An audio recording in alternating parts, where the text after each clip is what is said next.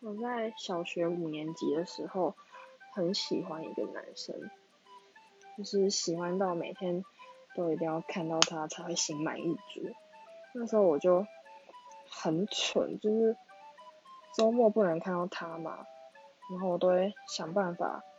经过他家，因为他家是开眼镜行，所以我每次都会假借去 seven 的名义偷看他，我都会找朋友一起去。就这样持续，持续好几个月，然后有一次他真的就是受不了，然后他就问我说：“为什么你每次都要经过我家？”